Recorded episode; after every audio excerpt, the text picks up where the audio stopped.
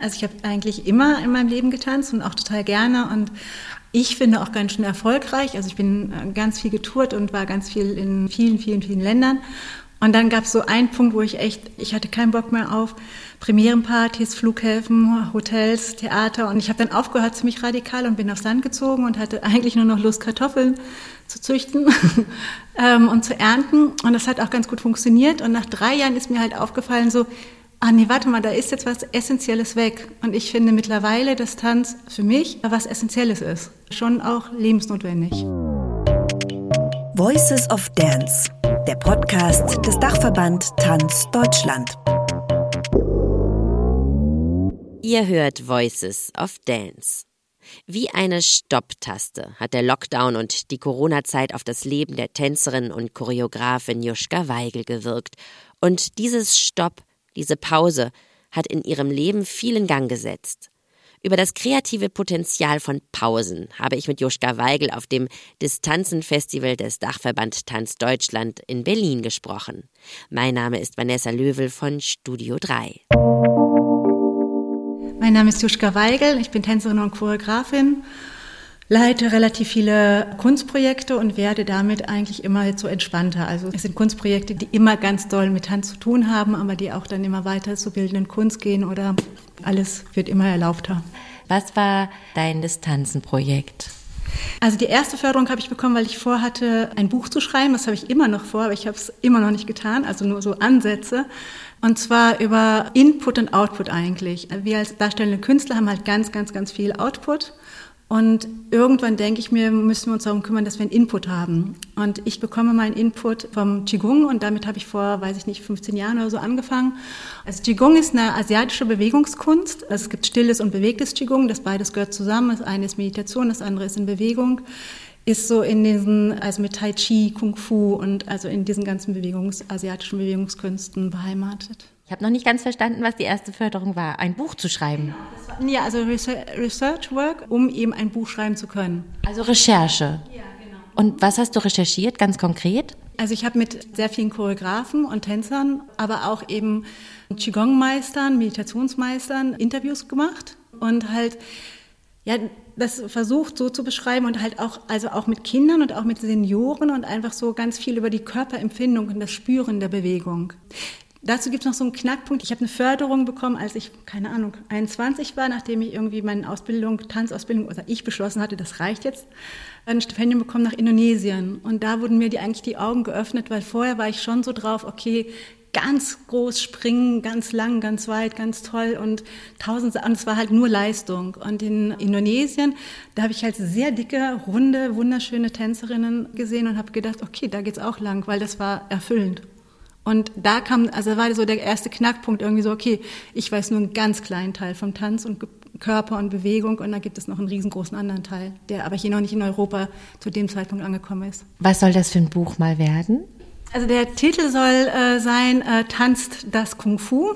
Es war eine Grundidee, dass wir es nicht schaffen können, einfach nur zu tanzen. Also wir schaffen es nicht nur von uns, also von von innen nach außen zu agieren, sondern wir müssen es schaffen, auch von außen nach innen zu agieren. Und wenn dieses beides dann so sagt man so schön, Yin und Yang in Harmonie ist, dann äh, glaube ich, dass man der einen Treffer landen kann und dass man dann halt nicht mehr gegen sich arbeitet oder gegen die Welt, sondern dass es halt groß, glitzernd, breit, weit werden kann. Das ist die erste Förderung gewesen. Ja, es hat mir so das, ähm, das Tor nochmal eröffnet, also nochmal groß gemacht, dass es eine total gute Idee ist. Also auch, ich habe das auch vielen Leuten vorgestellt und, und ähm, viele wollen jetzt dieses Buch lesen, was es noch nicht gibt. So.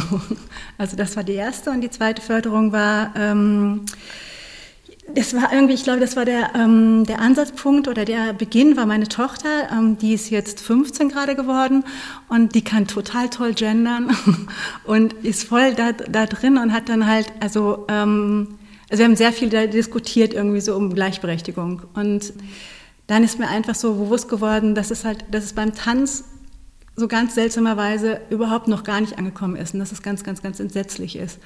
Und ich habe so, also ich kann sehr, also ich, ähm, ich wollte nie Lehrerin werden, also nie, ich bin auch, ich habe auch gar keine pädagogische Ausbildung, aber trotzdem lehre ich ziemlich viel, also Tanz und Qigong. Und ich hatte dann jetzt auch in dem Lockdown komischerweise so eine Einladung von so einer Förderschule und ich hätte das, glaube ich, niemals gemacht, weil ich wurde total überredet von dieser Frau, von dieser äh, Direktorin und habe dann eben in dieser Förderschule unterrichtet und also immer wenn ich Schüler habe oder wenn ich Tänzer sehe oder wenn ich andere Menschen sehe, ich kann sehr schnell irgendwie mm, wissen, okay, die haben wahrscheinlich jene und diese Rückenprobleme und da einen Fuß. Also ich, ich, ich sehe einfach, also durch meinen Beruf total viel. Und das Tolle an dieser Förderschule war, das waren halt auch Teenies, irgendwie von 15 bis 21. Und ich konnte überhaupt gar nichts erkennen. Das, ich, ich, stand da echt blank und dachte mir so, hä? Okay, aber was hat sie, er oder sonst was denn? Also es war, also es war so, es war so toll, weil, also ich war blind. Und es hat total Spaß gemacht, das halt irgendwie andere Sinne, andere Übungen, andere Sachen auszuprobieren. Und die konnten halt wirklich so wahnwitzig gut tanzen. Und es war so eine unglaubliche Stimmung in, diesen, in dieser Förderschule. Also auch, ich habe das noch nie erlebt, also wo dann auch die Pädagogen irgendwann auf den Tischen getanzt haben. Es war wirklich Party. Und da war halt so eine Wucht, so eine Gewalt und also eine gute Gewalt da. Und das habe ich gedacht, so eigentlich müsste man mehr und mehr, viel mehr das auf die Bühne zu bringen, weil er halt überhaupt gar kein, da war keine Distanz oder kein Abstand, keine Arroganz, sondern das war einfach, die waren, die waren voll drin. Das Stück, was wir machen wollen, äh, heißt ähm, quasi Modo möchte auch gerne tanzen und es geht so um Lukismus, dass wir das, was wir sehen, vielleicht auch nochmal überprüfen und vielleicht auch schauen, wie weit wir das jeder für uns dann schaffen kann, ähm, zu schauen und zu leben, ohne immer zu werten. Lukismus, kannst du kurz erklären, was das genau bedeutet? Dass man halt nicht, nicht wertet, nicht einteilt. Also man sieht was und äh, man nimmt es, so wie es ist. Also man sagt nicht irgendwie so, oh mein Gott, der könnte echt mal weniger essen oder die, warum ist die nicht geschminkt oder, oder warum rasiert sie sich einfach nicht ihre Beine, verdammt und so. Und ja, genau, dass man das halt einfach nicht verurteilt, sondern dass man die Menschen so nimmt, wie sie sind.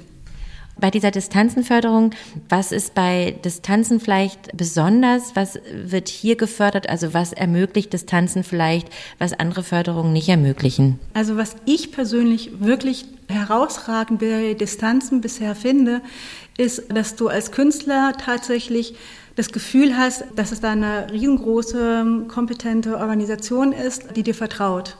Und das ist, also das finde ich, das ist der Hammer. Ich wurde schon und werde auch von anderen Sachen so gefördert und das ist wirklich das, was, was total gut tut. Ich wollte nochmal zurückkommen zu Corona. Was hat die Corona-Zeit für dich für einen Einschnitt bedeutet? Also ich weiß, dass es schon relativ scheiße ist mit Corona. Aber ich fand es persönlich, jetzt nur ganz egoistisch, ich fand es gut bisher. Ich habe noch nie so viel Zeit mit meiner Familie erlebt. Das hat totalen Spaß gemacht und macht noch Spaß. Und ich finde halt auch dadurch, dass es diese Förderung gibt, hat es mich einfach, also es hat mich einfach aus meinem Alltäglichen herausgenommen, was total gut getan hat. Ich hatte irgendwann mal so eine Zeit, ja, dass ich mich jetzt ganz viel mit mir auseinander, also selbst auseinandersetzen kann und mit meinem künstlerischen Werdegang. Und darauf habe ich mich auch gefreut. Und da muss ich dann sagen, dass nach ein paar Wochen dachte ich mir so, oh, es ist nicht nur schön, aber es war halt, es war gut. Was hat sich für dich verändert? Ja, vielleicht die Distanz. Also ich, ich glaube, dass ich jetzt zu meiner Arbeit eine andere Distanz habe als vorher. Und, und auch schon die Distanz zu Menschen. Das finde ich manchmal schade, aber also nicht nur schlecht. Hast du dich denn als Künstlerin oder als Person in dieser Zeit verändert? Ja, glaube ich auf jeden Fall. Also Corona, aber auch die Förderung oder jetzt das Leben, so wie es in der letzten Zeit war, in den letzten Jahren, äh, mir es ermöglicht hat, ähm, auf jeden Fall flexibler, äh, also so einen großen Wert auf Flexibilität zu setzen und auch schon mal so eine andere Draufsicht auf mich. Also wie gesagt, die ich auch, also das fand ich gut, das war aber nicht nur toll. Wenn du so in die Zukunft blickst, was kommt da für dich? Wie geht es jetzt für dich weiter? Also da wir so ja ganz auf dem Lande leben und es war, also vorher bin ich halt sehr, also oft gependelt, habe Projektarbeiten in Berlin gemacht und das ist alles ein bisschen weniger geworden. Und wir haben als so einen kleinen Verein einfach angefangen, auf dem Land jetzt mehr mehr Tanz zu machen. Und dahin geht es jetzt eigentlich auch weiter. Also es geht da um Stücke zu produzieren, geht aber auch darum, um Residenzen aufzubauen und äh, bei uns auf dem Land einfach einen Ort ähm, zu etablieren, in dem Kunst stattfindet. Wo auf dem Land ist das? Das ist ein ganz, ganz kleines Dorf, ein Sackgassendorf. Danach kommt nur noch die Havel. Also es ist direkt auch an der Havel. Und das ist zwischen Havelberg und Küritz. Und wer kommt da zum Tanzen? Das ist total schön, also weil ich alle möglichen Menschen unterrichte. Also von daher kommen da Kinder, da kommen Senioren, da kommen Erwachsene, da kommen aber teilweise auch Künstler aus Berlin oder von sonst wo. Also eigentlich kommen ganz, ganz unterschiedliche Menschen. Also wir machen immer so Projekte halt in diesem Dorf und das Dorf findet das glücklicherweise auch immer noch gut. Und äh, wir tanzen halt in dem Dorf und wir tanzen in der Scheune. Also in der Scheune haben wir jetzt mehr und mehr einen Tanzplatz mit Tanzboden organisiert und realisiert. Und das ist in dieser Corona-Zeit entstanden? Genau. Mhm. Und es ist auf jeden Fall ein Ort, das muss man noch wissen, der einfach nur fünf Monate im Jahr bespielbar ist, weil dann ist es zu kalt.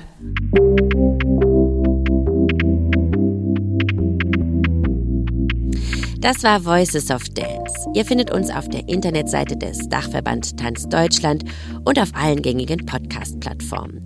Wir freuen uns von euch zu hören. Schreibt uns an presse.dachverband-tanz.de. Ich bin Vanessa Löwel. Dies ist eine Produktion von Studio 3. Tschüss. Voices of Dance, der Podcast des Dachverband Tanz Deutschland.